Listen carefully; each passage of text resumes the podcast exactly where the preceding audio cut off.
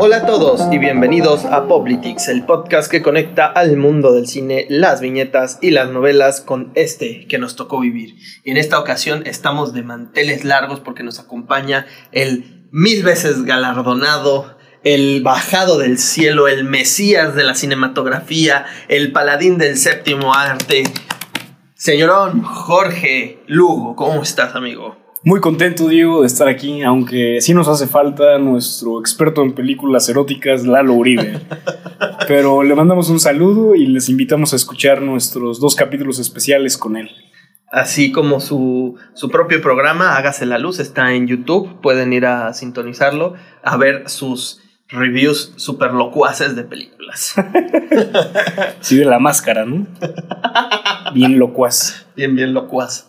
Eh, amigos, damas y caballeros, pues aquí estamos de nueva cuenta en este su programa de confianza, una vez más en martes, y les hablamos desde el pasado, porque para cuando ustedes escuchen esto, la ceremonia número 95 del Oscar ya habrá pasado. Ya nos habremos emputado, ya nos habremos eh, eh, alegrado, y creo que esta, esta ceremonia en general trae muy buenas propuestas, entonces, a menos que de verdad haya una injusticia muy marcada, yo creo que va a ser algo grato y después del fiasco de la vez pasada, pues uno espera que tenga un poquito más de estructura la ceremonia, ¿no? Que no sea un pinche chiste y que no inviten a Amy Schumer, ¿no?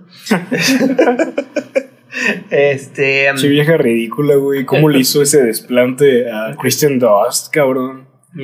No, y qué bueno, yo, yo, yo digo, obviamente nunca me va a escuchar en la chingada vida, ¿verdad? Pero yo felicito a Jesse Plemons que que pues al decirle, oye, estás hablando de mi esposa, pues hasta la humillas, ¿no? La dejas quedar como la pendeja que es, güey, de, güey, hasta la verga, ¿no? Sí me dijo algo, ¿verdad? Sí, you're talking to my wife. Mm. Es como chinga. No sabía que eran esposos. Sí, sí, son esposos. Qué padre, ¿no? O, por lo menos son esposos en la, en la película que esa que fue El Poder del Perro. Entonces no tengo idea. Este, sí, sí, pues duren, ¿no? Chingón. Eh, bueno, amigos, pues el día de hoy vamos a hacer algo nuevo en Politics, vamos a ponernos un poco experimentales, porque hay tres películas que estuvieron presentes en la temporada de premios, de las que no hemos hablado en particular, o sea, no les hemos dedicado un episodio, sino que abordamos algunas, bueno, las abordamos a todas en el episodio de la, la de los Óscares, y pensábamos que sería una buena idea, sería algo eh, útil y enriquecedor hablar de ellas un poquito más a fondo. Entonces vamos a dividir este podcast en tres, bueno, este episodio en tres, no en tres partes que salgan en diferentes semanas, sino en tres segmentos en una, de una sola, en una sola sentada. Em, las películas que vamos a abordar el día de hoy son Banshees of Inisherin, Triangle of Sadness y Babylon. Esa es la que menos va a durar porque no hay mucho que decir al respecto. Y de hecho vamos a iniciar con Babylon porque pues eh, al mal tiempo darle prisa. Sí, está fea. Vamos por la siguiente. Entonces, este, pues esperemos estar escuchando ya la, esta grabación, viendo que los premios, eh, eh, o sea, cada película fue premiada de manera justa. Y pues vamos a darle, ¿no? Vamos a darle a este a esta ronda relámpago, ¿no? sí, claro que sí. Pues bueno, comenzamos con Babylon, amigo. Esta producción de Damien Chazelle, protagonizada por Brad Pitt, eh, Margot Robbie, Diego Calva, etcétera, etcétera, etcétera. Ah, y Tommy Maguire. Este. Tiene ahí su cameo. Spider-Verse confirmado. Tiene ahí su cameo como el Spider loco. Así es.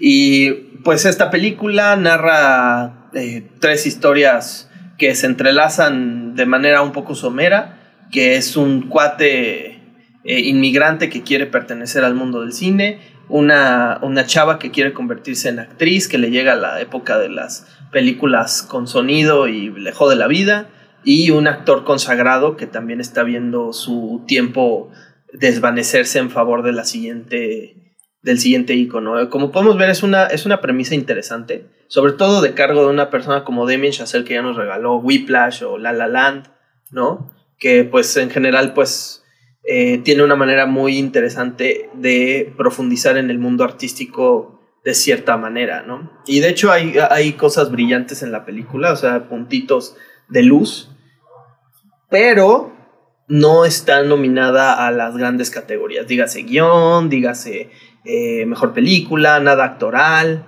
¿Tú a qué crees que se deba esta omisión, mi querido Jorge? Bueno, primero que nada creo que este director tiene una gran capacidad para hacer películas aspiracionales. En Whiplash y La La Land vemos la senda de diferentes personas que quieren llegar a un punto de reconocimiento eh, indiscutible. O sea, quieren llegar al estrellato y pues esta película no es la excepción. Sin embargo, me parece que los personajes que plantea en la película son pues un tanto ambiguos, son demasiados también, o sea, estamos hablando de alrededor de unos 5 o 6 personajes, quizá y no todos tienen el mismo protagonismo, eh, tal vez sí, y los protagónicos son tres, pero pues hay un par más por ahí que, que tienen pues un buen momento en pantalla y, de alguna forma, eh, por lo menos para mí, el que se me hizo más interesante fue este trompetista. Ah, sí, ah, el trompetista. Sí, sí. Y, creo que él es el que tiene menos protagonismo en, en, en, toda la película, pero a la vez es la tesis que más honesta, eh, junto con Brad Pitt un poco, pero eh, lo más relevante para mí es él. Entonces, pues Babylon tiene un gran presupuesto. Se nota que los valores de producción eh, pues son increíbles. Seguramente tiene ahí unas cuantas nominaciones en ese respecto.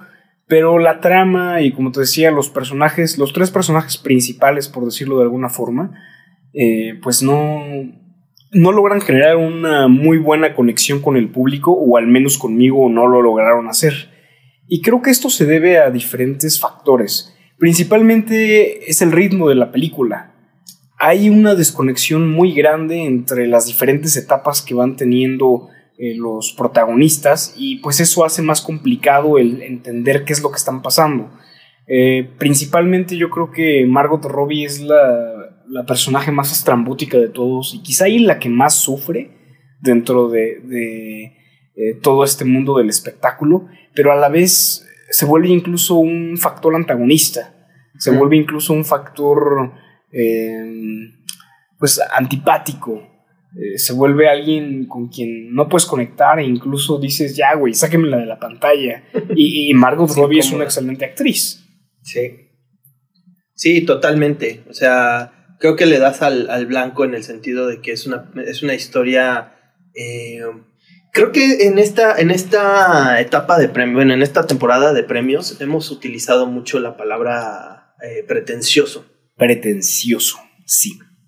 Eh, y creo que la película peca mucho de eso. O sea, más que La La Land o más que Whiplash, que también pues te habla de gente que son expertos en algo y que quieren lograr sus sueños basado en esa experiencia y que generalmente pues hay un factor que, que se los impide o que se los hace muy difícil, como pues, en el caso de Whiplash, el pinche profesor de mierda. Sí, este. hay una senda del héroe muy clara. Y aquí como que la película siento yo que no sabe qué ser, ¿no? Sí, pues lo platicamos, ¿no? En su momento, que realmente no se entiende cuál es la tesis del director. Es una crítica hacia Hollywood en general, a sus vicios, a sus malos tratos con los diferentes actores cuando digo actores me refiero a producción, a camarógrafos, no, solo a los actores. Sí, claro. Eh, es una carta de amor al cine, porque muy a pesar de, todos estos vicios que están a plena vista, pero para algunos están medio ocultos, pues el cine te regala esta posibilidad de viajar a, diferentes momentos históricos o incluso a mundos. Eh, o es eh, otra historia aspiracional más a la lista de este director. O sea, realmente a mí nunca me quedó claro y creo que esa ambigüedad está presente de nuevo por el ritmo. O sea, el ritmo de la película es muy malo, muy, muy malo porque pocas veces me pasa en el cine que llego a un momento en el que quiero ya salirme. O sea, que dices, güey, ya que acabe esto, por favor. Generalmente es lo contrario, ¿no? Cuando me llego a volver consciente del tiempo que llevo en una sala, digo, güey, ojalá que esto dure más. Ojalá que esta película se extienda. Todavía no me quiero ir. Y con este tipo de películas cuyo ritmo es tan malo, pues ya desde la mitad está, güey, ya que se acabe. Por favor, que ya se acabe. Y, te la alargan demasiado, ¿no? O sea, esta escena que tienen con Toby Maguire, bueno, toda la secuencia con Toby Maguire, el calabozo y el culo de Hollywood y todas estas cuchinadas, Eh, sí, está muy de más, ¿no? Sí, o sea, es muy gratuito, es innecesario, es, eh, pues no sé, no sé qué es lo que planeaba mostrar en realidad. En fin, eh, no sé qué tanto más puedo hablar de esta película sin mencionar a el trompetista, que es realmente lo que yo creo que se rescata más de esta película. a mí me pareció algo sumamente vigente porque estás hablando de una persona racializada, afrodescendiente, que de alguna forma aprovecha el boom progresista que podría estar teniendo California en ese momento, ¿no? Para que la gente no se sorprenda de, eh, que siempre va a haber momentos de agenda en el mundo y en ese momento, pues lo había también. Eh, y, lo que me pareció muy triste fue la escena en donde lo obligan a pintarse la cara. sí, cierto, güey. Con, con lubricante para, para zapatos, ¿no? con tinta para zapatos porque no se veía lo suficientemente negro. Y pues evidentemente eso me trajo una cantidad enorme de ejemplos con el día de hoy. Creo que todo el tiempo se está buscando exacerbar eh, estas particularidades que por supuesto que son valiosas.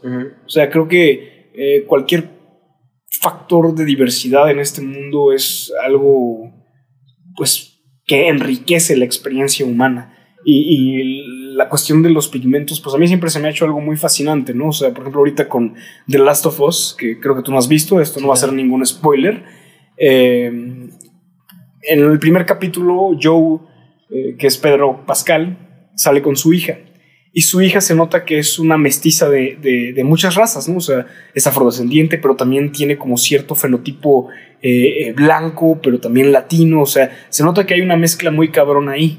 Entonces, pues eso está padre, está muy interesante. Creo que eh, la diversidad en general es algo que siempre va a enriquecer donde sea que aparezca. Pero, pero, como decíamos en, su momento, creo que fue en el, en el capítulo de Pinocho, eh, lo que se critica hoy día cuando se vuelve forzado, que es una palabra que, que dijimos que ya no íbamos a utilizar, es cuando el, el único factor para destacar algo es eso, ¿no? O sea, que que digas, ah, es que mi protagonista es eh, de tal raza o tiene tal preferencia sexual o, eh, pertenece a tal sexo. O sea, que, que realmente su atractivo es algo meramente superficial. Sí, claro. que no, que no, no es algo que, que va más allá, que, que, es lo único que tiene que ofrecerte.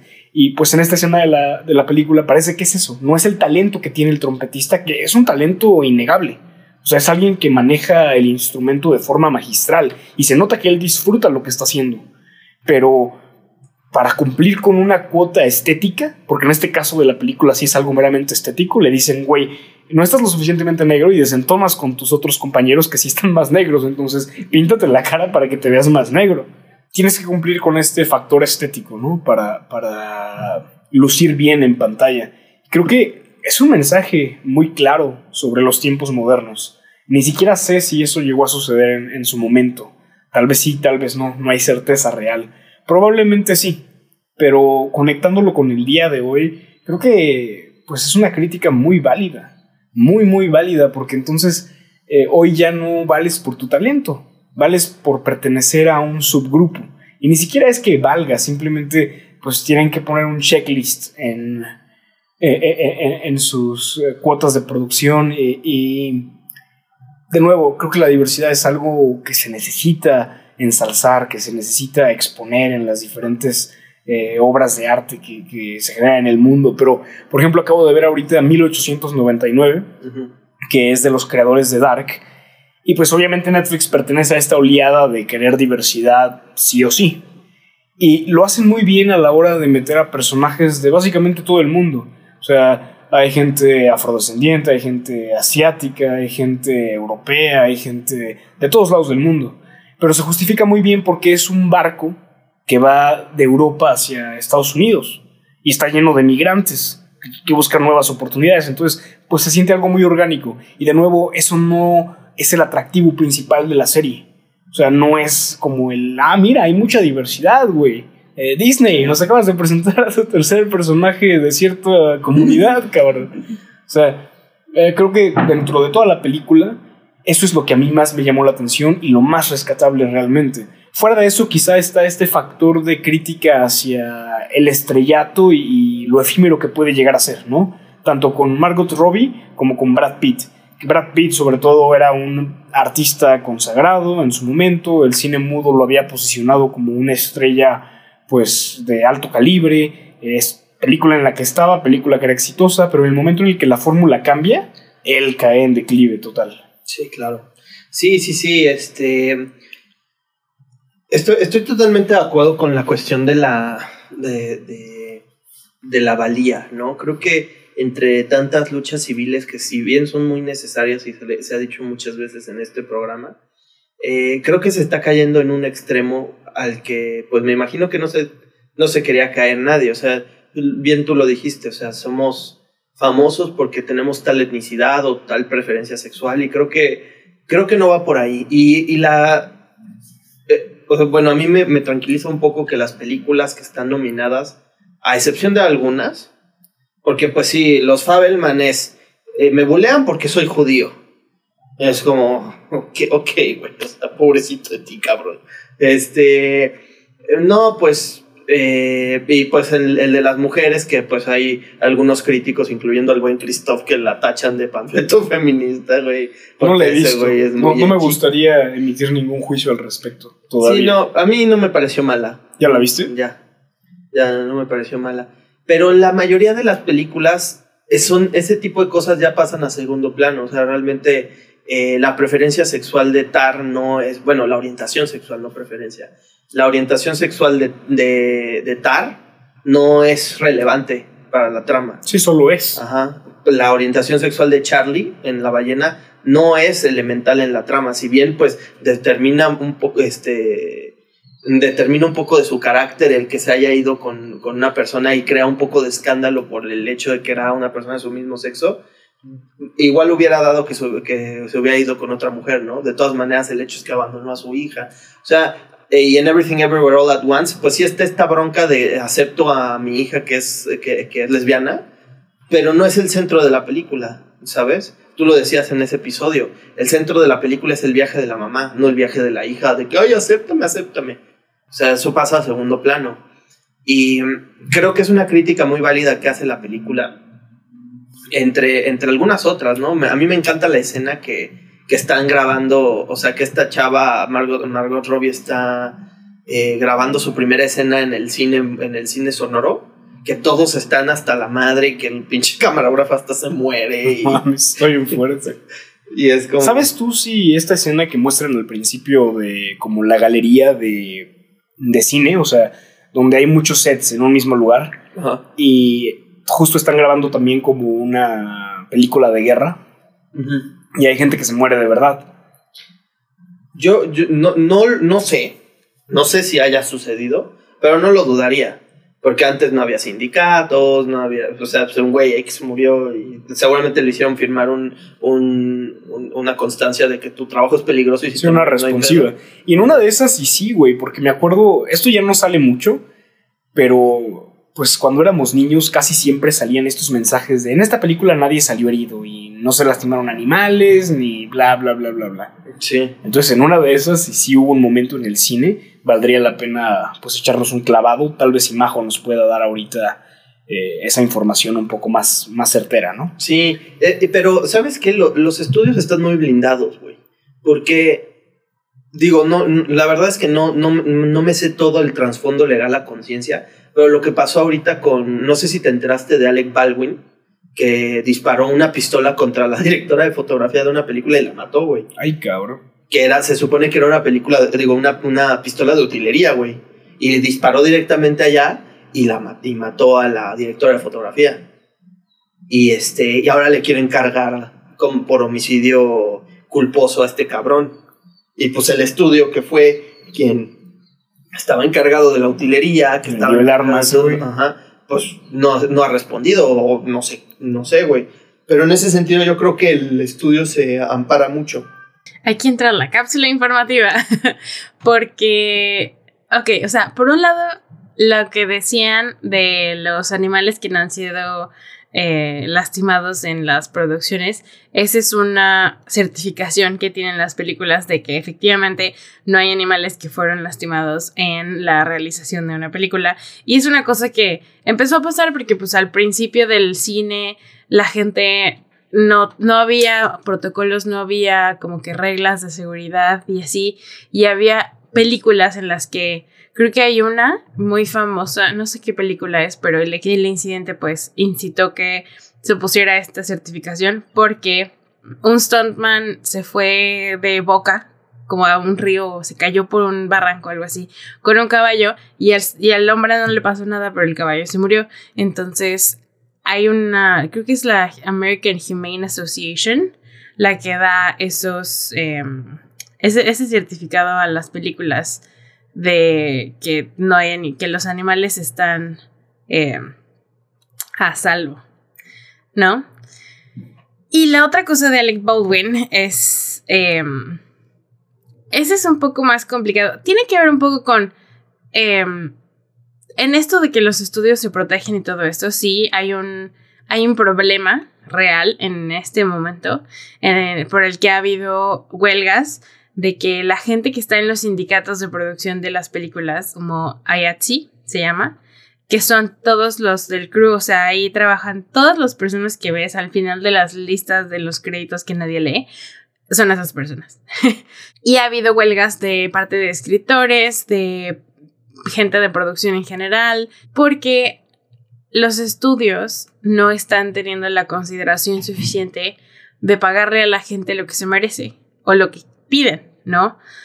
Porque al final del día sí tienes gente que está especializada en lo que hacen y que son trabajos pues muy específicos que tienen años dedicándose a esto o que lo han estudiado o lo que sea. El punto es que sí hay un problema sistémico en la industria por ese lado. Y del lado de Alec Baldwin, de hecho el otro día me llegó el chisme, porque estaba aquí, em, aquí en, o sea, en Vancouver, eh, donde estoy, en mi escuela hay una escuela de cine que es muy grande y muy, este, mucha gente sale de ahí a realmente hacer cine. Y estaban contándome que resulta que el problema ahí fue que la chava que es la Weapons Master, o sea, hay un, cuando tienes armas en una película, hay una persona que es encargada específicamente de manejar las armas y de asegurarse de que no son armas falsas, pero sí son sí se usa munición falsa y hay dos tipos de munición falsa. Una que no dispara y otra que dispara y hace ruidito pero no, no tiene una bala, ¿no? Entonces, el punto es que esta mona, la armorista, no sé cómo, la weapons, este, weapons master, em, pues no hacía su trabajo bien y no había suficiente control, no había realmente chequeos de seguridad reales y pues hubo un completo caos en el que no siguieron el protocolo, la contrataron súper al chile, la niña está como que presumía de usar balas reales y todo esto, y pues obviamente eso desembocó en que mataron a alguien. ¿No? Y ahí la responsabilidad es por un lado de esta chava y por el otro lado de Alec Baldwin porque él era productor. Además de ser actor, además de ser quien tenía el arma en la mano, él era un productor de la película, entonces también estaba dentro de su responsabilidad ver que los protocolos de seguridad se siguieran al pie de la letra y pues no, no fue el caso, ¿no? Pero bueno, cerramos la cápsula informativa. Sí, probablemente. Por ejemplo, igual pasó con, con estos güeyes, con este güey, el de The Crow, el hijo de Bruce Lee. Ajá pues también, o sea, ¿quién chingados pagó por haber tenido un, una pistola que podía lastimar a alguien, ¿no? Entonces, este, pues igual también es una crítica, ¿no? De que el ambiente cinematográfico puede ser peligroso. Sí. Y pues no se, no, no se le eh, mantiene, o sea, no, no se le da la responsabilidad al estudio de decir, güey, tienes que cuidar a la gente que está trabajando en tu producción. Así sea el extra, de, así sea el aguador, güey. Así sea el que le tenga que echar airecito a Brad Pitt, güey. A ese güey lo tienes que cuidar porque si, si algo le pasa, o sea, hay historias de terror, güey. Hubo una de, en un set de Twilight Zone que un actor que era medio de renombre con dos actores vietnamistas niños, dos niños vietnamitas que ni siquiera tenían permiso de estar grabando ahí. Falló una utilería de un helicóptero, se cayó y ya te imaginarás, se murieron los tres, güey. Fue horrible. Y pues el estudio habrá pagado sus, sus cállate el hocico, pero pues en, en, ningún momento fue como un gran escándalo por el que vaya, pudiera cerrar, güey. Era Universal, creo, güey. ¿No? Sí. Al final yo creo que para ya cerrar con esta película, lo que nosotros podemos rescatar de la tesis de, de este director es que las apariencias siempre engañan. Las apariencias siempre engañan y el cine es algo que en apariencia es muy glamuroso. Es algo eh, de mucha escala social, de mucho glamour, de mucho capital. Pero detrás de eso hay personas. Y esas personas a veces se exponen a costos muy altos por llegar a, donde están.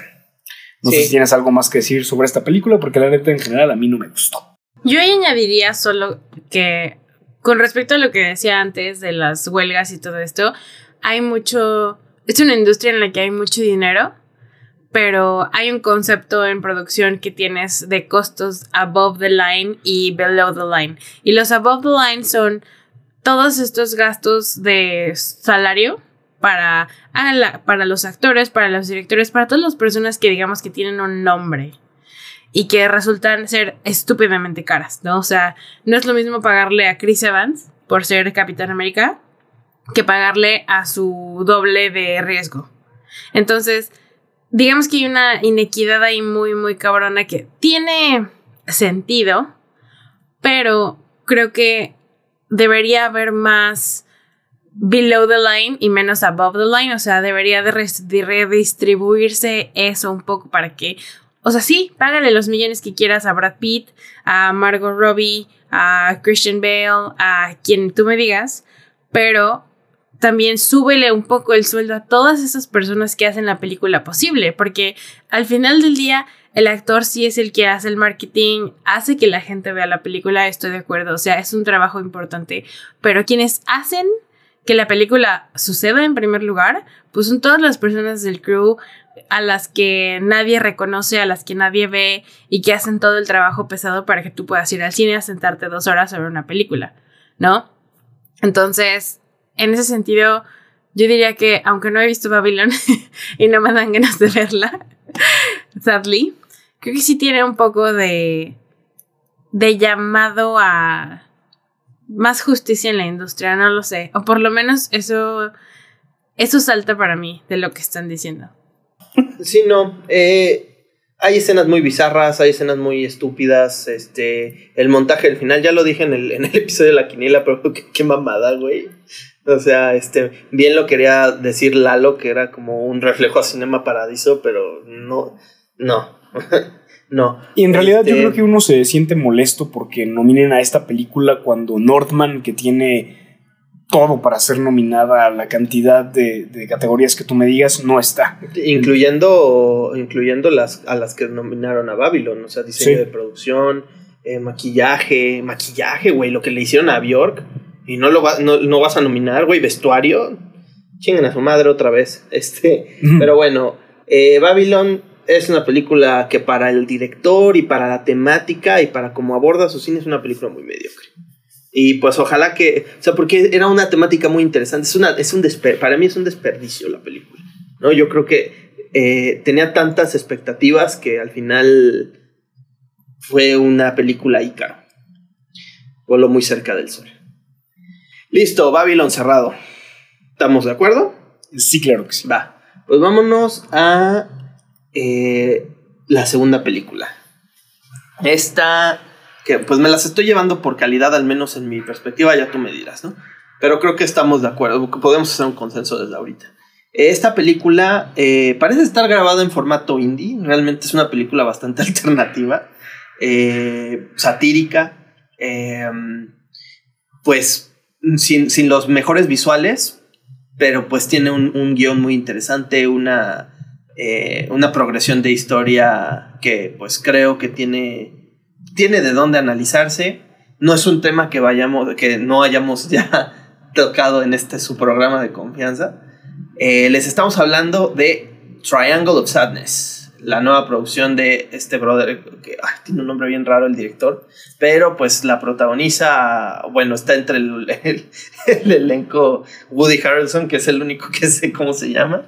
Este, y aparece un poquito, ¿eh? en realidad tampoco es como que tenga un papel tan, pues, tan importante. está solo en un acto de los tres. Sí. Y este. Y bueno, esta película, como bien lo dijo mi amigo, está dividida en tres. Eh, pues el primero la vista al glamour, luego, bueno, el glamour de la moda y toda esa mamada. Luego al barco, que pues es como el crucero que les regalan porque son influencers los dos. Y pues ahí se, explora mucho de la cuestión de, de, del, este, de la conciencia de clase y de a quién se les premia y todo eso. Y la tercera, pues las jerarquías de poder, que en forma del, de la escena de la bueno, de la parte de la isla, ¿no? Sí. Eh, no sé si te la quieras dar de, de parte en parte, amigo, o, hablar de ella de forma general. Pues en realidad yo creo que solo tiene dos, tres temas interesantes, ¿no? O sea, no que la película no tenga más que, que ofrecer, pero para efectos de este programa, eh, a mí me parece que la cuestión de las jerarquías, como bien tú dices, es bastante importante y si algo no me gustó de esta película es que se siente algo inconexa. O sea, que parecería que, son tres tesis puestas ahí. Y tal vez si la primera con la tercera sí conecta muy bien, pero la primera con la segunda no mucho, la segunda con la tercera tal vez un poquito más, pero no demasiado. Entonces, pues sí, eh, por ese lado está un poco extraña. Sin embargo, yo creo que eh, rescatando parte de esta conexión que te digo de la primera y la tercera, a mí me parece muy interesante la discusión que tienen estos dos chicos influencers en el restaurante. Eh, que, están hablando sobre quién paga la cuenta. Porque para efectos de, esa situación, pues la chica gana más dinero. O sea, ella como modelo femenino tiene una mayor jerarquía dentro de eh, pues el mundo de la farándula de la moda o no sé cómo chingados se expresa uno la de, moda, de eso. Sí, entonces, pues ahí hay una discusión medio acalorada que tienen los dos sobre quién debería pagar, eh, por qué debería pagar uno, por qué no debería pagar el otro, eh, qué es lo más importante de, esa discusión, realmente qué implica para su relación. Habla un poco de roles de género, habla un poco sobre pues la, precarización laboral de alguna forma. y pues obviamente regresamos a los puntos que quieras regresar eh, eventualmente. Yo me estoy adelantando para no, no, no, eh, dale, dale, exponer lo que a mí me pareció interesante. Y esto mismo se ve reflejado una vez más cuando ya están en la isla y ahora el, que tiene valía o el que tiene la moneda de cambio para conseguir algo que, que pues es valioso es el chico. Porque la, la encargada de limpieza en el crucero, que es la nueva matriarca, que sabe básicamente cómo sobrevivir, sabe pescar, sabe eh, cómo administrar, o sea, es la jefe. sabe prender el fuego. Sí, sí, sí, o sea, habilidades que, uno pensaría que todo el mundo tendría que tener, pero pues no. Entonces, pues ella teniendo el poder jerárquico, que esa es una tesis muy interesante, eh, ahorita regresamos a ella, pues hace un intercambio con él. Y al final él lo hace de alguna forma para sustentarla a ella también, porque los dos, eh, la pareja de modelos está en esta isla y pues comer implica hacer estos intercambios, que es un paralelismo directo con quien pagaba la cuenta eh, en, la primera, en la primera parte de la película. Y entonces, pues ahora es este güey quien cambia su cuerpo, quien cambia su, sexualidad para conseguirle pretzels a la modelo para darle de comer. Y entonces, pues está muy alineado, ¿no? Porque de alguna forma uno pensaría que un modelo eso es lo que hace. Vende su cuerpo, tal vez de una forma no sexual como, como bueno, sí, pero no. O sea, lo, expone, aunque acá en, la isla pues ya es de una forma, ya es trabajo sexual per se. Sí, claro. Acá pues, eh, pues la chava sí, sí podrá salir en paños menores y la pasarela y lo que sea, pero pues no, no, no está obligada a a tener relaciones sexuales con sus jefes para, para obtener dinero. Sí, claro. Y en este caso sí, es el chico que tiene que acostarse con, con la matriarca para poder conseguir pretzels para alimentar a su novia. Entonces, pues ese paralelismo está interesante. Uno podría incluso eh, extrapolarlo a cómo funciona hoy la, la, economía digital, en donde muchas personas se van a, a plataformas como OnlyFans Y es un debate que, que está a flor de piel. O sea, es algo que, que se discute mucho, ¿no? Que, oye, eh, tú y yo estamos casados, pero pues nos iría un poco mejor si yo abro un OnlyFans. ¿Hasta dónde eso se permite en una relación? ¿Hasta dónde yo puedo vender imágenes de, de mi cuerpo que al final es trabajo sexual? No, no estás intimando de forma física, pero pues sí estás vendiendo la imagen de tu sexualidad.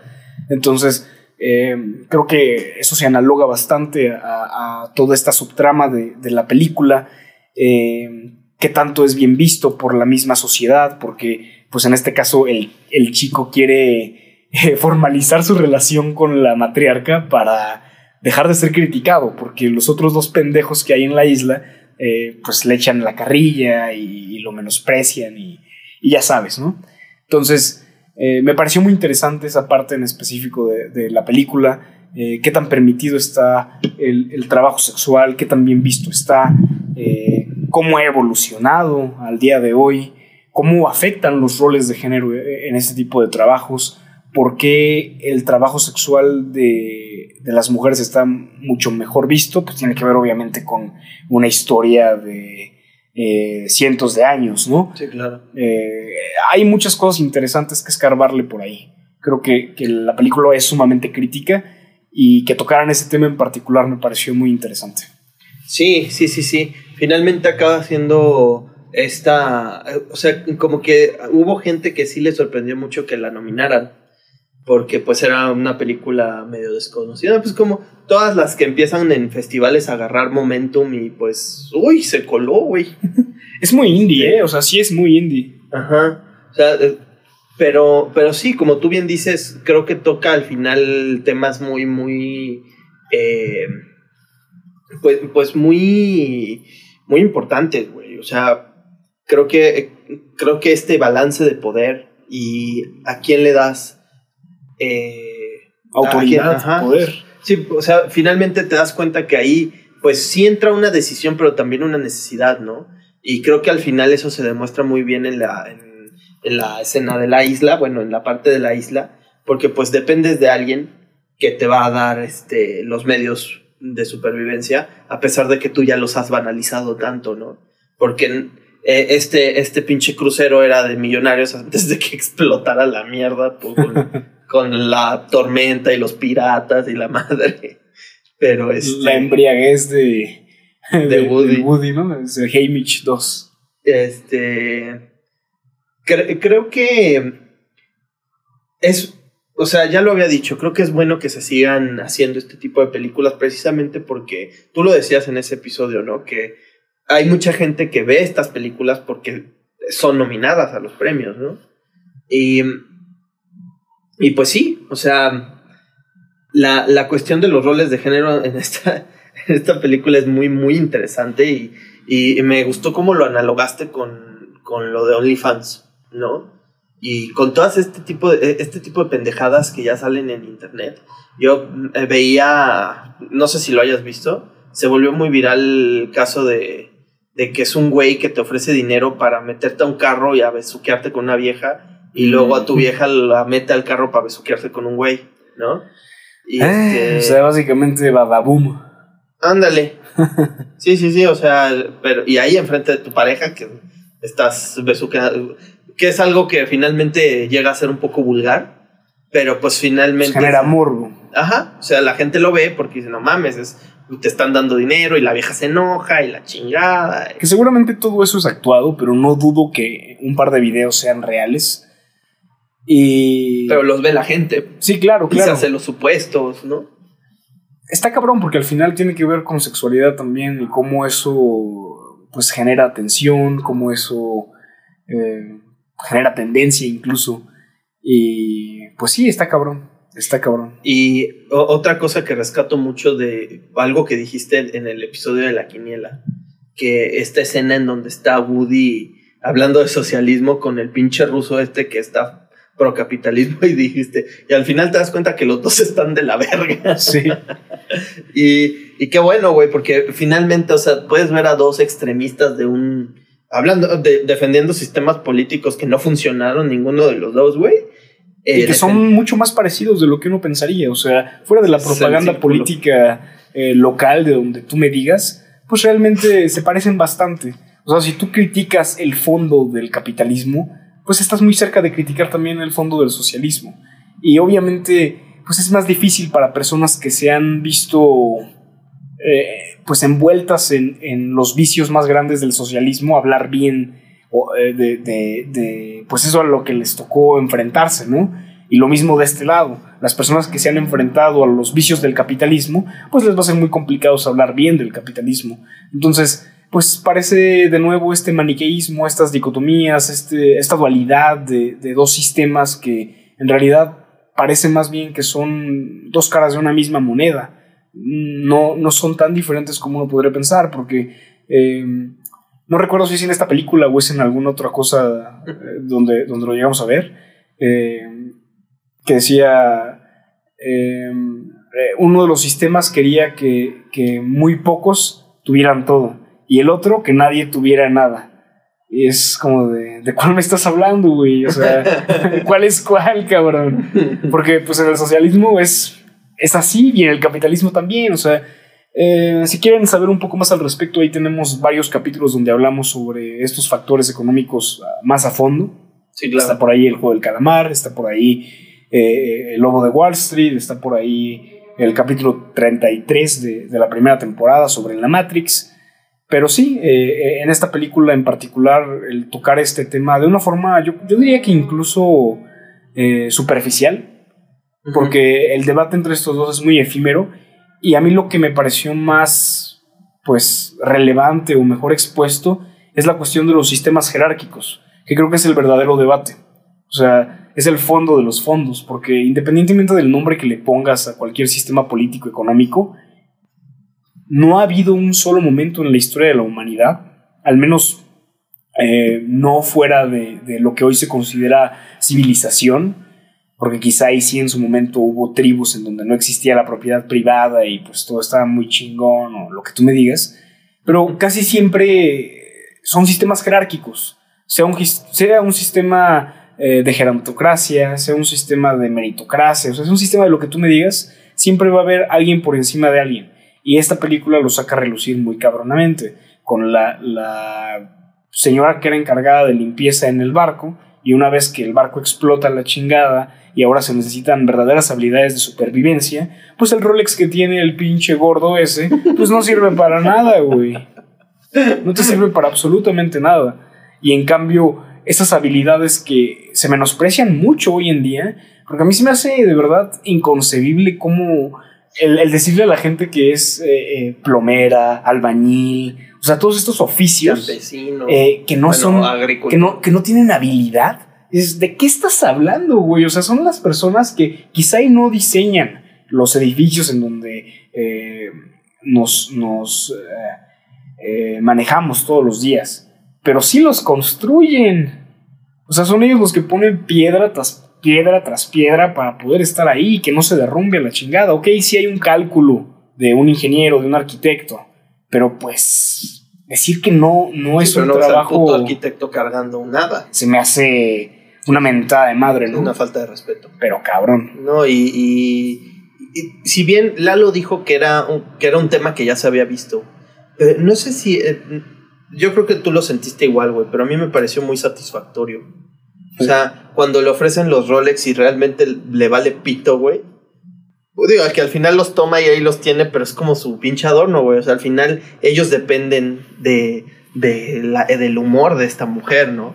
Y de, no, pues si quiero prender el pinche fuego, si quiero pescar, yo me voy al bar, al, al refugio más vergas, y ustedes ahí ven qué chingados. Sí. Y, y digo, sí, obviamente ya entra aquí una cuestión de poder, ¿no? Ella pues habiendo sido una persona que tuvo que asumir un rol servil por la mayor parte de su vida, pues me imagino que será muy embriagante que de un día para otro todo el mundo, y, no, ni siquiera todo el mundo, sino la gente que te ve hacia abajo, ahora te esté rogando, ¿no? Sí, esta es un sueño húmedo. Cuando empieza a repartir el pulpo, güey. No sé. Está cabrón, ¿no? O sea, ¿quién es la jefa, güey? O sea, la pendeja que tiene una plaquita en la camisa o la que sabe cómo cocinar, pescar, armar un refugio. Eh, y de nuevo creo que esto desmiente esto y muchas otras cosas más, pero pues hablando particularmente de esta película, se desmiente esta idea de que eh, con méritos vas a llegar a, a donde tú quieras, o sea que, que realmente esforzándote y aprovechando las oportunidades que te da el mundo y su chingada madre, vas a poder alcanzar lo que tú quieras. Es una gran mamada, güey. Una gran, gran mamada, porque realmente eh, yo creo que también esta idea de la redistribución de la riqueza está mal planteada. Porque redistribuir la riqueza en la cabeza de la mayoría de las personas sería como, a ver, Salinas Pliego, que por cierto, chinga tu puta madre. Eh, tienes tanto dinero en el banco, te lo voy a quitar y se lo voy a repartir a las personas. Y pues parece un hurto. Parece que le estás robando a alguien que ganó ese dinero, ¿no? Que lo haya hecho o no de forma honesta, pues es una pendejada. Un episodio más. Eh, pero en realidad yo creo que la, la, situación debería ser la redistribución, la redistribución, la la redistribución de, de los medios de producción. O sea, eh, que no existen monopolios, que si verdaderamente eh, queremos que exista el pendejo mentado y falso libre mercado, pues las personas tuvieran la oportunidad de incursionar de, de manera libre y justa en los diferentes eh, eh, sectores económicos. O no hacerlo. O no hacerlo, pero en caso de, de, de sí querer hacerlo, pues poder entrar a, a, esta supuesta competencia del libre mercado de forma orgánica y, y con verdadera factibilidad de, de fructiferar porque eso no pasa. O sea, si tú y yo quisiéramos abrir un negocio de refrescos ahorita, pues no mames, jamás vamos a, a, a poder competir contra PepsiCo o sí, contra no, FEMSA. Y, de plano, si, si lográramos que supiera bien, bien chingón, nos lo vendrían a comprar, güey. O no lo robarían, nos lo robarían. Ajá, nos robarían la, la fórmula y a la verga se fueron ¿Sí? ustedes. O sea, como por qué chingados nos la van a andar comprando si nos pueden matar mejor.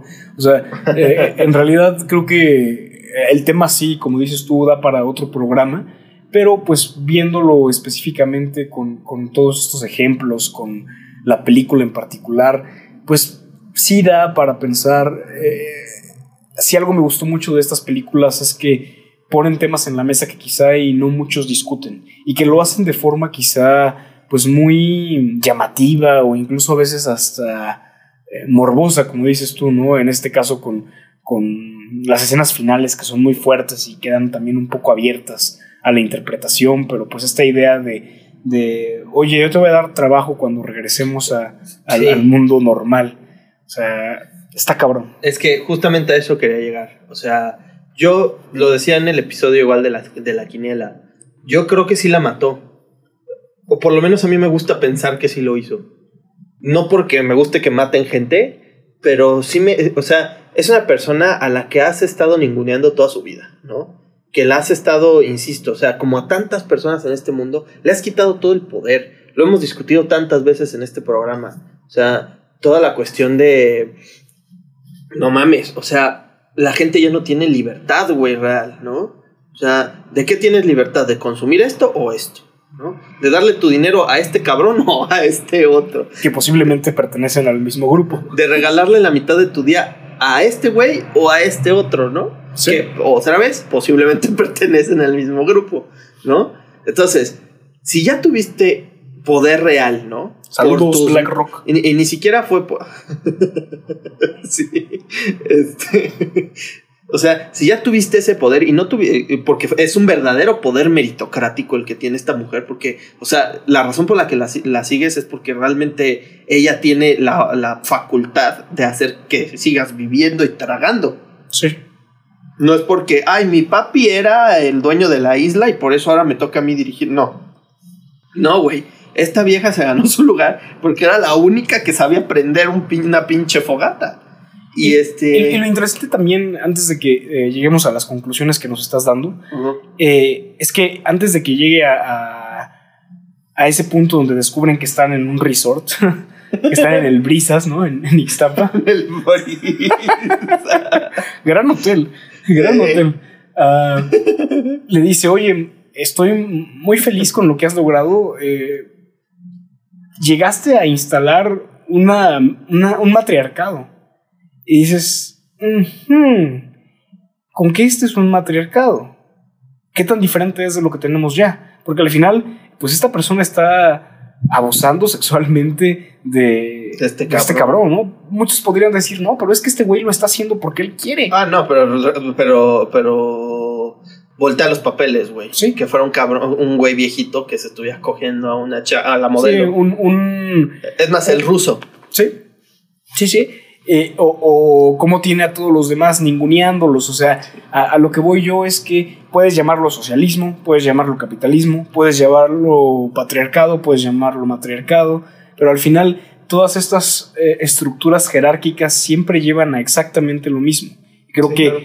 esa es la, la verdadera tesis de, de la película y se me hace muy interesante. No tiene tanto que ver con el nombre de un sistema u otro, sino con la esencia de cómo se ejecuta. Sí, no, y, y qué bueno que tocas ese tema de, de qué hubiera pasado, ¿no? Porque, porque sí, o sea, re- realmente al final creo que es muy rescatable esto que dices de que la jerarquía es la jerarquía, sea un hombre, sea una mujer, sea de tal raza, sea de esta otra. O sea, realmente la única razón por la que el mundo, eh, en el mundo predominan los blancos, heterosexuales, este, hombres, pues es por una... mm, por, una coyuntura histórica. No tiene, no tiene que ver con que, con que haya sido así porque Dios lo determinó o quien sea lo determinó. O sea, es una coyuntura histórica que al final pues se puede reducir a una cuestión física, ¿no? Podría, digo, de manera antropológica analizándolo.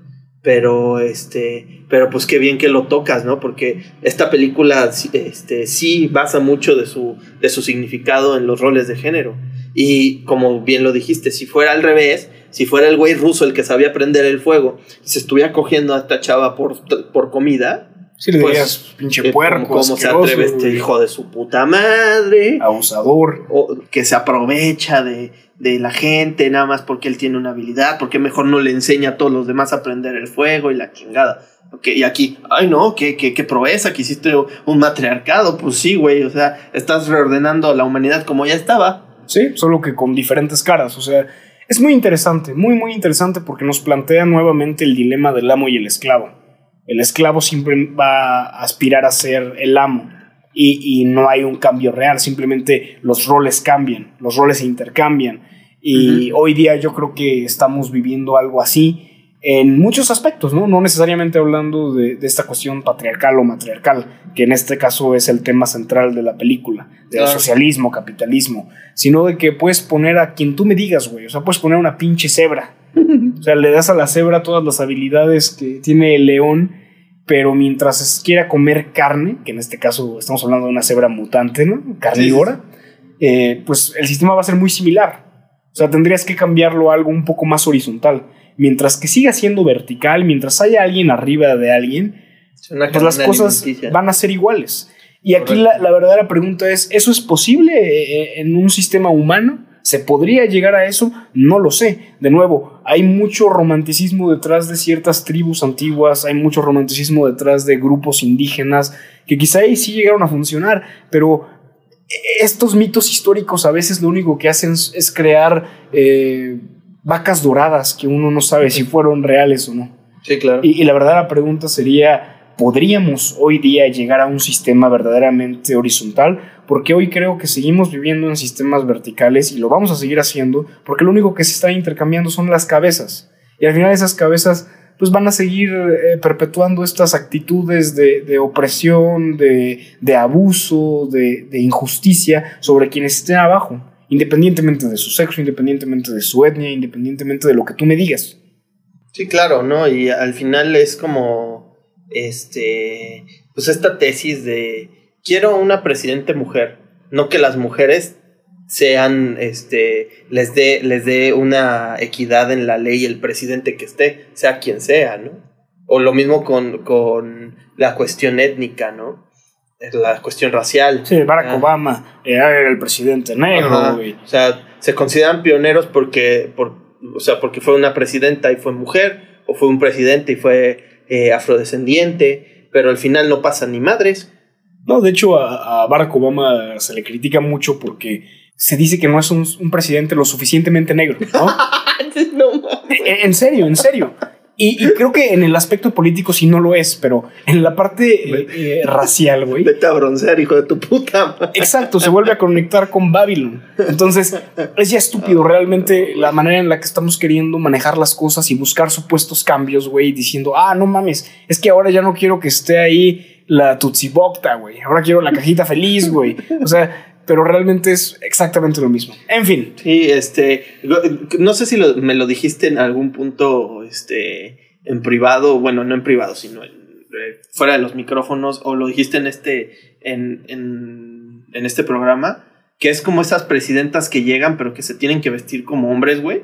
De con saquito. Ah, pues es que eso nos lo exponía eh, nuestro profesor Luis Escobedo en su momento. Ándale, sí. Que, que él tiene muchos estudios de género y hablaba de cómo cuando, sobre todo eh, eh, el siglo pasado, ¿no? Hoy día pues se puede ver también con, con algunas figuras políticas femeninas, pero específicamente le hablaba mucho sobre Margaret Thatcher, la, la dama de hierro, ¿no? Que realmente tuvo que adoptar actitudes sumamente masculinas para que se le considerara en serio. O sea, cómo, cómo eh, pues sí, eh, eh, la, masculinidad sigue siendo en el espectro de poder lo que realmente te, te da un espacio o no. Y, sí, refleja autoridad, ¿no? Pues, ¿qué te digo? O sea, no, no, no, afirmo que refleja autoridad la masculinidad.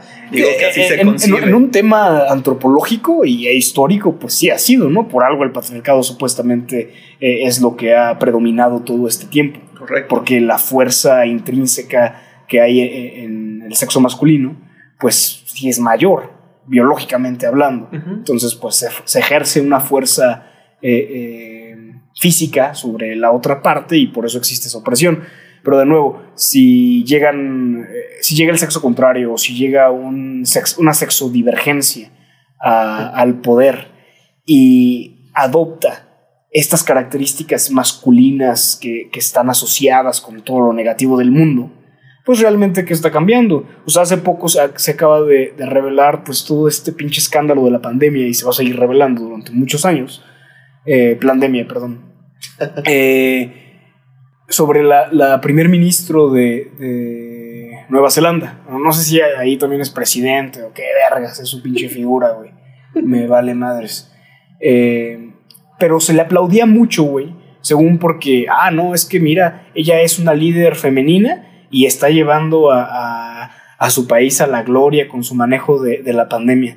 Y pues ahorita que ya salen pues las verdaderas formas en las que se estuvo manejando la situación, pues resulta que es la hermana gemela de Justin Trudeau, güey, y de Xi Jinping, güey, y, que andaban haciendo cosas sumamente autoritarias, poniendo restricciones a lo pendejo, eh, quitando derechos fundamentales, estado de excepción, estado de lo que tú me digas, o sea, que realmente su manejo de la pandemia se aplaudía mucho por fuera, pero la gente que estaba viviendo ahí realmente se las vio negras, sea, vivieron mucha oscuridad.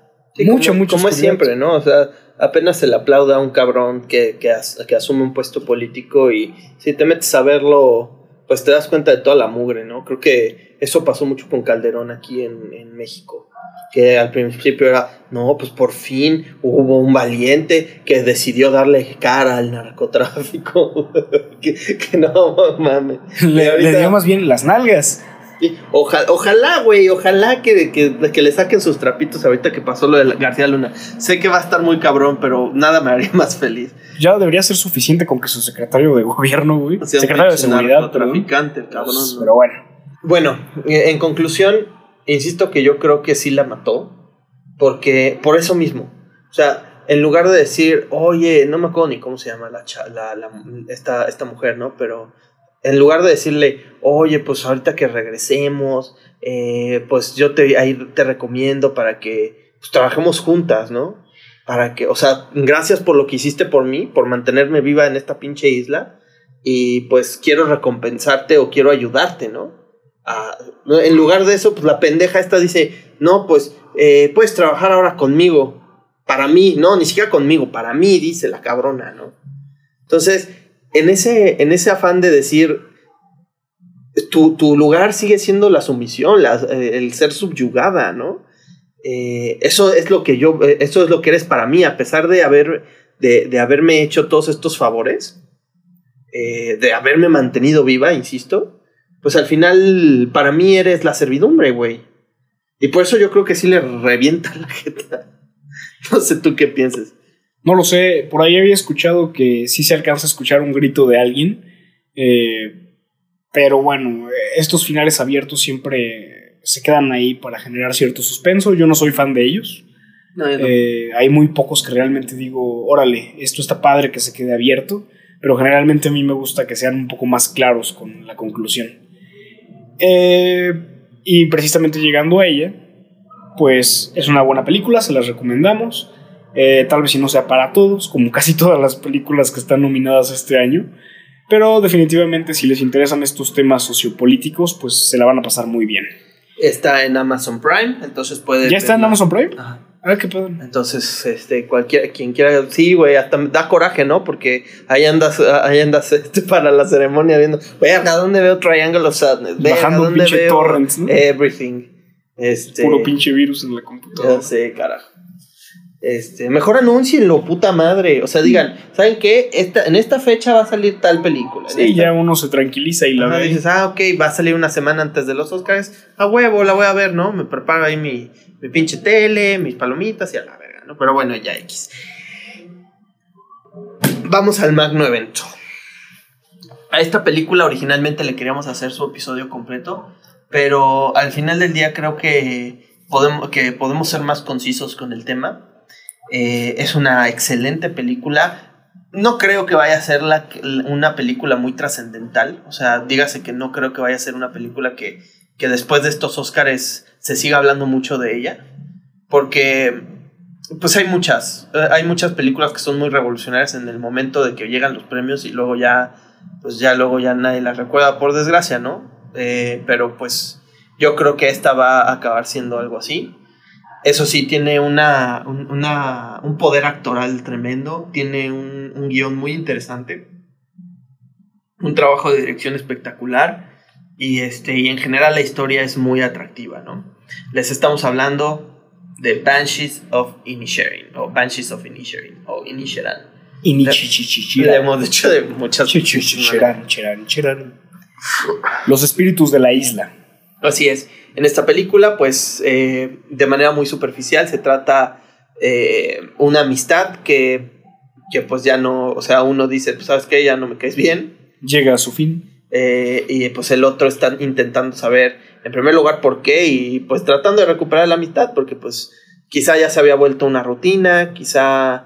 Este, se pueden hacer muchas especulaciones, ¿no? Pero la película al final trata temas de trascendencia humana, trata temas de, de- ustedes hablaban mucho del aburrimiento, trata mucho tema de trauma familiar, trata mucho tema de, Egocentrismo. de egocentrismo, ajá, y al final pues esto eh, pues eh, pretende ser también una alegoría a lo que a la guerra civil en Irlanda que ha sido todo un pinche tema histórico. Es que yo creo que para pues dejarlo atrás nos metemos a eso eh, pues ahorita, ¿no? De una vez, de una Sí, vez. es- venga, venga. Eh, creo que es lo menos relevante de la película. O sea, generalmente cuando ves una película que hace alegorías a ciertos eventos históricos, pues dices, ay, güey, qué chingón. Pero a mí realmente no me pareció para nada lo más relevante. Eh, brevemente creo que Irlanda ha tenido uno de los pasajes más eh, complicados dentro de todas las colonizaciones de, de Inglaterra.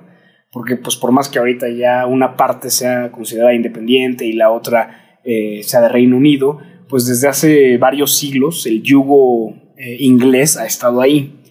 Y ha habido una situación política muy complicada por cuestiones religiosas, eh, por cuestiones étnicas, porque por alguna razón entre los blancos también, entre los blancos también hay castas, güey. Aunque to- No, no mames. No, está cabrón, güey. Está Eh, cabrón. y pues al final yo creo que eh, dentro de todos estos embrollos eh, sociopolíticos, al que más se están refiriendo es al, a- al que se da en Irlanda del Norte, al que eh, genera barreras dentro de una misma so- eh, ciudad. Porque uno pensaría que ahí el conflicto pues trata más sobre Irlanda del de, el norte y la Irlanda independiente, pero no, se habla sobre el conflicto interno de Irlanda del Norte, que tiene que ver con, una cuestión religiosa, de protestantes y católicos y, un odio que llevó incluso a generar fronteras dentro de un mismo país.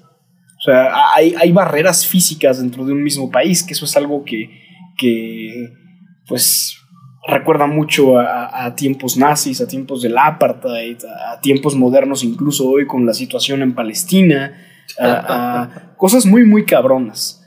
Entonces, pues la historia ahí es muy complicada. Realmente yo no creo que, sea necesario dar una clase de historia aquí. Si alguien tiene el deseo de, ahondar más profundamente en ello, eh, puede encontrar múltiples materiales en internet, hasta un resumencito en YouTube si quieren. Sí. Pero bueno, a mí la verdad es que esta alegoría a la, guerra eh, civil irlandesa realmente me pareció lo menos relevante de toda la película. No sé a ti. Sí, este... creo que la película vale tanto por su propia historia que al final, la, como tú bien lo dices, la alegoría pasa muy a segundo plano.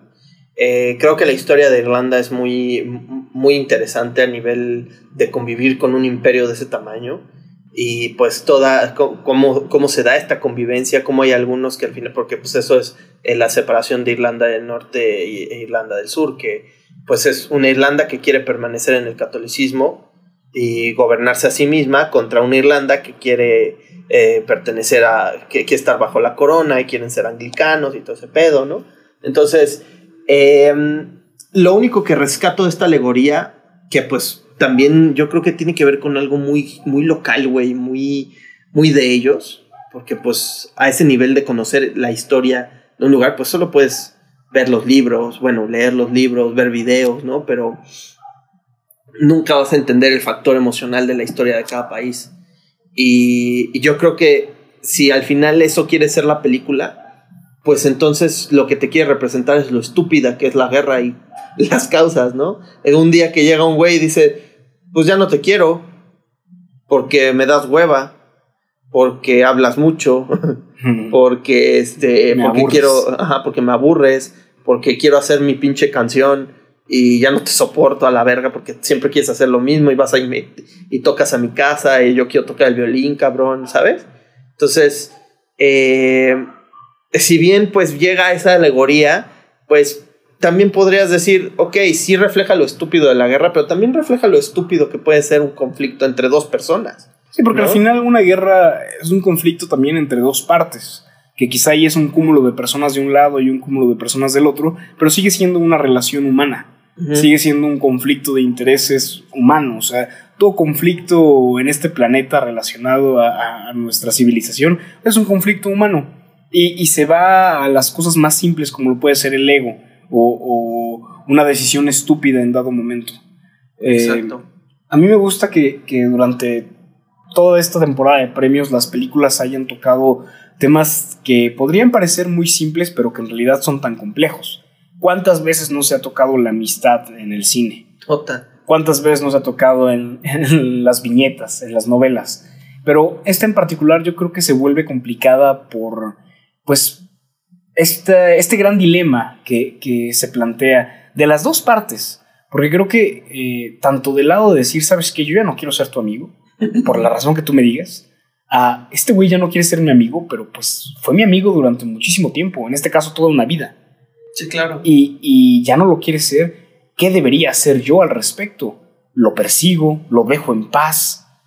Plantea una situación sumamente complicada y creo que eh, eh, poniéndonos en los zapatos de los personajes, de ambos personajes, pues eh, el, dilema engrandece aún más, porque también creo que en una vida común y corriente, pues este dilema aparece varias veces, porque amigos de diferentes etapas de la vida van y vienen, y a veces es por decisión propia, a veces es por decisión de ellos, entonces es algo que, que todos experimentan de una u otra forma en algún momento.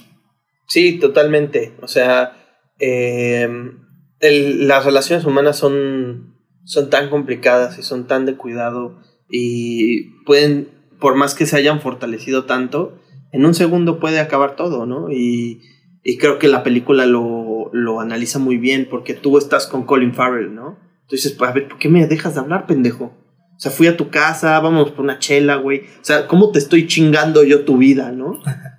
¿Cómo te arruiné la Navidad? sí, o sea, ¿de qué manera realmente te estoy afectando, güey? Bien pudiste haberme dicho, oye, Colin, pues, cabrón, voy a componer mi rol ahorita. Voy a intentar hacer mi pinche, este, novena sinfonía, güey. No me estés chingando. Entonces, este, pues, ¿qué, ¿qué te parece si reducimos un poquito las horas en el bar? Nos tomamos una chela y ya yo me voy a mi casa, güey. Pero ¿para qué? Pero ¿qué, ¿qué, utilidad tiene el mandar al cabrón a la verga? Sobre todo conociéndolo, porque es una persona muy, muy vivaz, ¿no? Y creo que también tiene mucho que ver la actuación aquí de Colin Farrell, que, le da al personaje, ¿no? Es un personaje muy, muy, muy carismático, muy alegre, se, se puede ver hasta cierto punto muy inocente, ¿no? Sí, y creo que la verdad es que la película cambia de matices muy rápido. Y al principio pues, es una comedia negra que incluso te genera risa, que te da curiosidad y la ves como, pues eso, una comedia. Sin embargo, conforme va avanzando, se torna cada vez más oscura y las decisiones que los personajes van tomando pues también tienen un impacto mucho mayor en la vida de, de los demás y, y, pues se pone muy cabrón todo en general. O sea, yo, yo de estar riéndome en algún punto, sí fue como de, ay cabrón, ¿en qué se convirtió esto? Porque a la vez hay, hay, pues otros personajes que están atravesando otros duelos también. Entonces, pues es una película de duelo, es una película de pérdida, es una película de, mucho dolor.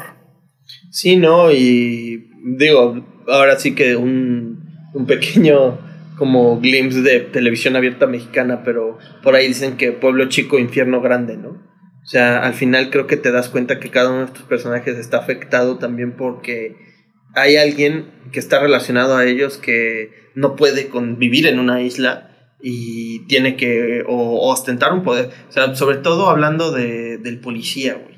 Sí. Este hijo de su putísima madre que, pues es un cerdo, güey.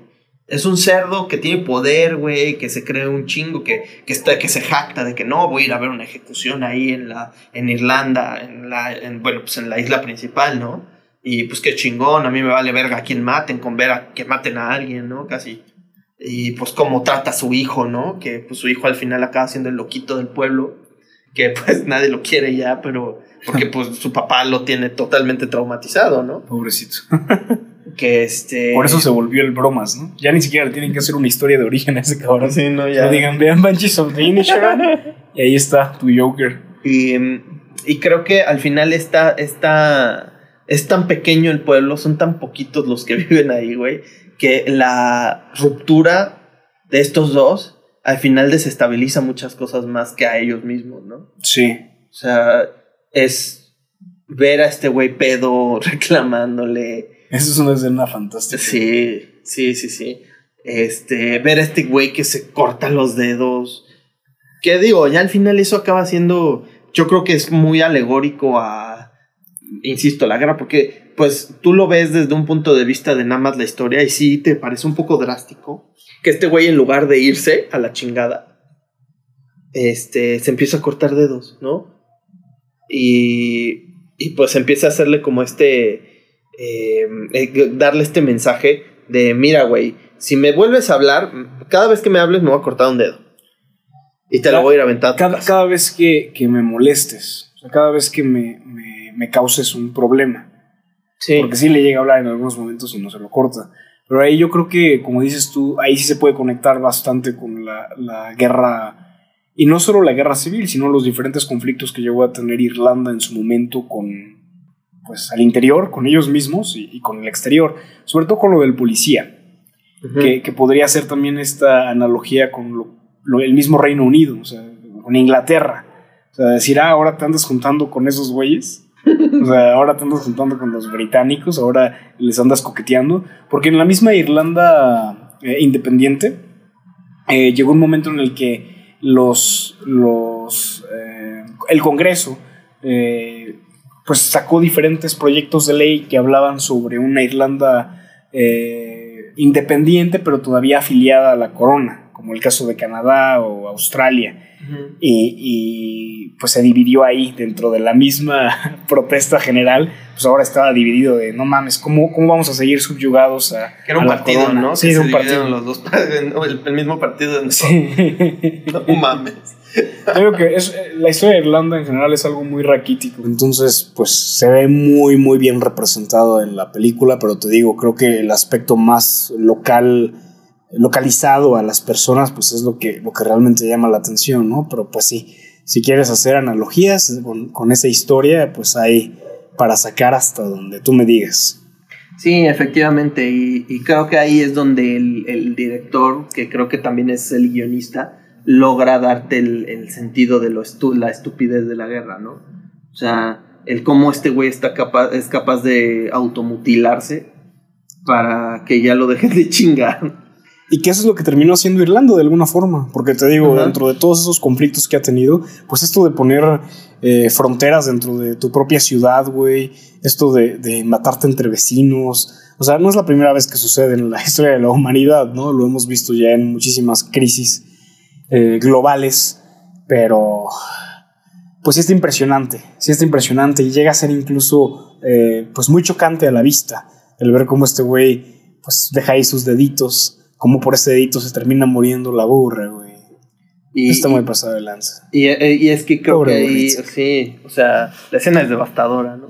Que aparte es la como, este güey se queda solo. Sí. Y realmente él no tiene, o sea, hace ciertas maldades como lo del profesor este, ¿no? O el güey que invitó su cuate que le dice, no, que te llegó un telegrama, que es tu papá que se murió a la vez. Mejor vete, vete, vete rápido. Ajá. Ya no te quiere. Este. Ya no es tu amigo. Pero me parece fantástica esa escena que está hablando con, con Barry Cogan, con el yo. es que para los que no sepan, Diego tiene así la cara igualita. y le dice este le cuenta lo que hizo y dice, verga, güey, yo creí que eras diferente.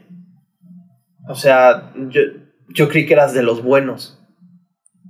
Y este, pues me demostraste que eres igual que el resto. ¿No? Y que te lo diga un güey que está tan trastornado y que pues por ende es como un niño. Dices, híjole, güey. O sea, realmente el conflicto, por más que sea un conflicto pendejo, te rebaja. Sí. Y si tú caes en ese juego, si tú caes en el quiero afectar al otro o por lo menos quiero aferrarme a una relación que ya el otro no quiere tener, porque esa es otra parte que también, o sea, sí será, será muy irracional la manera en la que este güey dice, no, pues a la verga, pero también es muy irracional la parte en la que este güey se aferra, ¿no? Sí, lo sigue persiguiendo. Y está cabrón porque eso se puede relacionar no solo con una amistad, puede ser un noviazgo o un lazo incluso más íntimo como el de una familia. ¿no? Con un padre, una madre, un hermano, una hermana. O sea, las cosas se pueden complicar mucho porque pues al final somos nuestras relaciones. Por más que en, esta época de, la historia insistan en decirnos que uno puede llegar a donde quiera por sí mismo y que eh, puedes hacer lo que tú quieras solo y que la individualidad y que su puta madre. Eh, pues la realidad es que somos nuestras relaciones la parte más importante de nuestra vida es eso. Y tampoco eso quiere decir que tengas que perseguir una relación, pero sí tienen un peso muy, muy importante en cómo nos autopercibimos incluso. Entonces, pues entiende el hecho de las dos posturas. Cuando tú quieres terminar algo, pues lo menos que quieres es que la otra persona te esté persiguiendo y que te haga más complicada una decisión que quizá no querías tomar en un principio. Y ahora, pues ya que la tomaste, que tuviste el valor para hacerlo, pues te esté persiguiendo de esa forma, acosando de la forma en la que lo hace este güey, pues está cabrón, ¿no? Pinche pingüino. Les estaba yo grabando mis comentarios en WhatsApp y murió mi nota de voz. Pero voy a tratar de recordar todo lo que estaba yo pensando. Voy a empezar de atrás para adelante em, con lo que tenía yo en mente. Y me acuerdo que en el episodio de los Oscars de la Quiniela, luego dijo que le gustó mucho la fotografía de Banshees. Y a mí también me gustó, o sea, me gustó mucho cómo usaban, por ejemplo, las ventanas. O sea, que la ventana se volvió, mm, digamos que un símbolo un poco, porque siempre, habla, siempre había una ventana, siempre había una ventana eh, entre ellos. Y también hay un momento en el que se acaba de cortar Brendan Gleeson el dedo, el primer dedo. Y el tiro es la ventana del lado izquierdo, él en medio en la cama y detrás de él, del lado derecho, podemos ver la sombra de la mano y se me hizo fantástico. O sea, dije, wow, no, qué increíble. Eso me lleva al siguiente punto. Cortarse los dedos. O sea, qué cosa tan más extrema. Llegando a la enfermedad mental un poco, me recordó a Van Gogh y, esta, mm, esta, este intento de perseguir la grandeza, ¿no? O sea, porque obviamente estamos hablando de un hombre en una islita ficticia irlandesa que quiere hacer una canción y que se quiere volver Mozart en cierta medida. Pero creo que está apelando a justamente a ir más allá, a dejar una huella, a dejar una marca, a hacer algo más que solamente vivir en su islita por lo que le queda al resto de la vida. Y entiendo entonces esa necesidad, digamos, de desprenderse de una amistad que ya no le está sirviendo, ¿no? Porque tanto en la vida real como en las viñetas y las novelas me ha tocado ver amistades que, que sí, o sea, hablamos, creo, muy fácilmente de cortar a una pareja romántica, pero es muy raro hablar de cortar una amistad y creo que es una cosa muy real que a veces en la vida creemos que tenemos amigos que nos van a servir ahí y que van a estar para siempre y los adoramos, pero llegan momentos en los que realmente esas personas ya no nos aportan nada, ¿no? Y entonces estás en el momento en el que Colm tiene que deshacerse, o bueno, no deshacerse, pero ya no quiere ser amigo de Patrick porque ya no le trae nada bueno a su vida, porque solamente, como él lo dice en algún momento, solamente son conversaciones sin chiste, ¿no? Y y también entiendo el lado de Patrick de la sorpresa y la desolación de que tu mejor amigo te corte de un día para otro, cuando el día anterior todo estaba bien.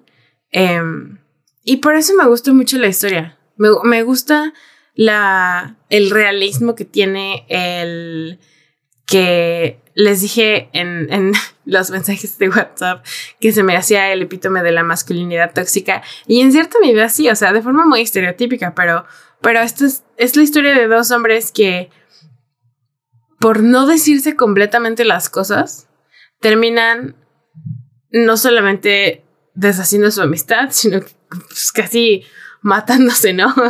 El uno, uno al otro, este, o mutilándose. Y se me hace un estudio básicamente en la terquedad en la que puedes llegar, ¿no?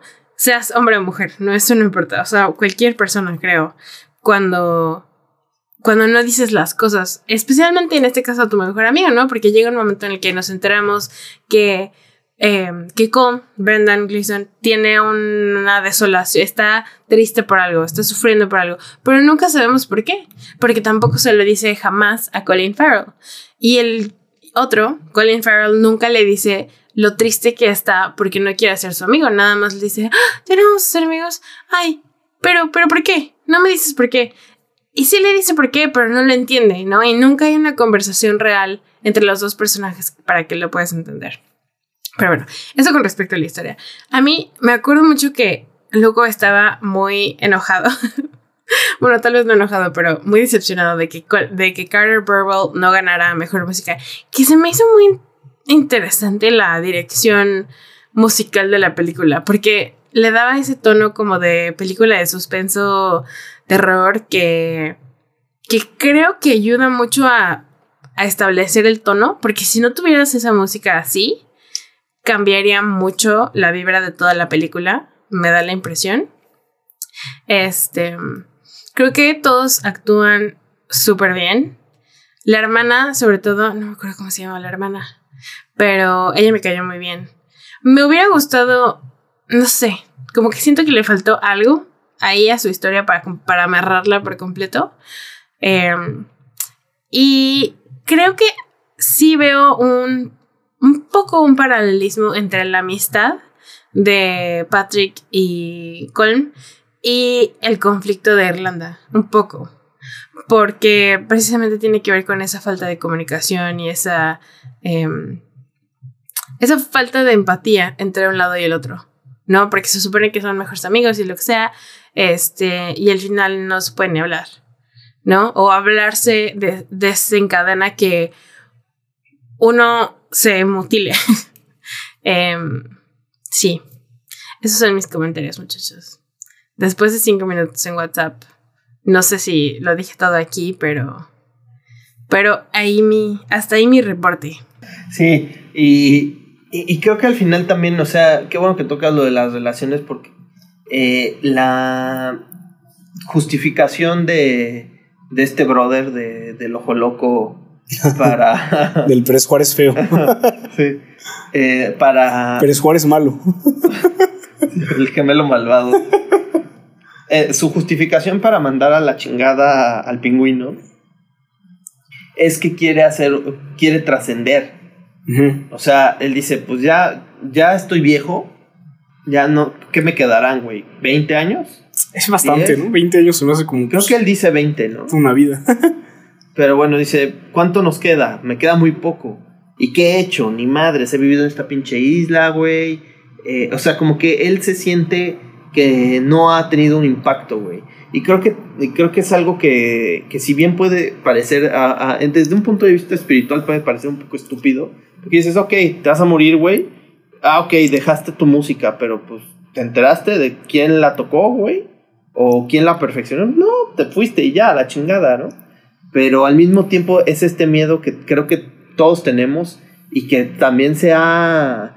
Eh, pues ha habido gente que lo ha logrado fomentar de qué has hecho para que tu vida no haya sido un desperdicio, ¿no? ¿De qué méritos cosas? Pero, pero en un, en un lado malo, ¿no? O sea, en un, este, ¿qué le dejaste a la humanidad bajo los estándares de ciertas personas? ¿Qué nueva tecnología creaste? Qué, este, qué discurso diste. ¿Te siguió Elon Musk en Twitter? Exacto, güey. O sea, qué, no, qué bueno que tocas a Elon Musk, güey. Qué, qué, tan intransigente eres, porque pues al parecer eso también premia, ¿no? Que seas grosero, que seas culero, que sea... o sea, porque pues pinche Elon Musk se, la pasa ahí en Twitter mamando, güey. Chinga tu madre, este patrón Musk, porque ahora es un patrón regio, güey. Eh, pero pues tenemos un chingo de varo, ¿no? Entonces. A la carnita este, asada. Épale, épale, épale. Creo que la, la, la aflicción de este personaje al final es algo tan. O sea, te puedes. Yo creo que puedes identificarte sobre todo, digo, no lo he vivido, ¿verdad? Pero pues teniendo una crisis de la mediana edad, ¿no? Te la voy a aplicar, güey. Ya no quiero ser tu amigo. Este podcast termina, güey. Pero va a durar, entonces, amigos, le ponemos este fecha de caducidad para en 25 años. Pero, o sea, yo estaba tan atrás en la rutina que ya me ahoga, mientras este güey apenas está como yo estaba hace 15 o 20 años, ¿no? Y ahora yo quiero tener algo que me defina, ¿no? Que defina mi vida, no ser nada más el pinche anciano que iba todos los días por su chela y luego se regresaba a tocar el violín a su casa, ¿no? Entonces creo que hay una, un, un temor al olvido, ¿no? Lo relaciono mucho con, lo de, con la película de Troya, ¿no? Que que aquí, Aquiles le dan dos opciones. Este, es que no menciono la Iliada porque no me acuerdo si esto se lo dicen en la Iliada y no quiero verme pendejo, pero este, su mamá le dice, mira, pues si, si te quedas aquí vas a tener a tu familia, vas a ser muy feliz y vas a morir y, cuando mueras te van a recordar tus hijos, tus nietos y chance tus bisnietos, pero de ahí fuera ya valió verga, ¿no? si te vas a Troya, te van a recordar todos, pero ahí te vas a morir. ¿Qué prefieres? ¿Una vida próspera, llena de significado por la gente que te ama y, este, y en base a las relaciones, como es algo que tanto has dicho tú? ¿O ser recordado a pesar de que te, te maten a la verga? Tema parecido al de Northman, ¿no? Que ese güey podía culminar con la venganza ante su tío o embarcarse en una nueva vida con Anna Taylor Joy. Anja Taylor Joy. La Pish. La pish. La pish, pish, pish, pish. pues sí, es algo complejo. De nuevo, creo que de las tres películas de las que hemos estado platicando ahorita, esta me parece la más profunda en cuanto a, la temática general, porque aunque Triangle of Sadness podrá hablar de temas elevados, políticos y sociales, pues al final, independientemente del régimen en el que vivas, pues lo que va a importar sigue siendo lo mismo. Cómo te relacionas con las personas que están cerca de ti. Y en este caso, pues ninguno de los dos tiene un gramo de asertividad y creo que está muy relacionado con eso que tú dices de, de pueblo pequeño, infierno grande. O sea, cuando, cuando todas las personas están tan ligadas y no hay realmente hacia dónde ir, pues efectivamente una ruptura como esa desestabiliza completamente el orden social en el que uno está. Y, y las otras personas tampoco ayudan. Es como cuando terminas una relación y tienen amigos en común. Sí, que se vuelven civil war, ¿no? Entonces, En lugar de- ¿para quién? Como conciliar, ¿no? Ajá, ¿para dónde te vas? ¿Con el güey o con la otra persona? Entonces, eh, está cabrón. O sea, realmente es una película que te deja un sabor de boca muy amargo porque al final ni siquiera te, te deja saber exactamente qué es lo que va a pasar. O sea, por un lado ya hay como un dejo de aceptación de parte del pingüino. Es como de... Después de quemarle su casa a la verga a este güey, ¿no? Que, que de alguna forma el otro güey acepta. Porque dice, pues le maté a la burra.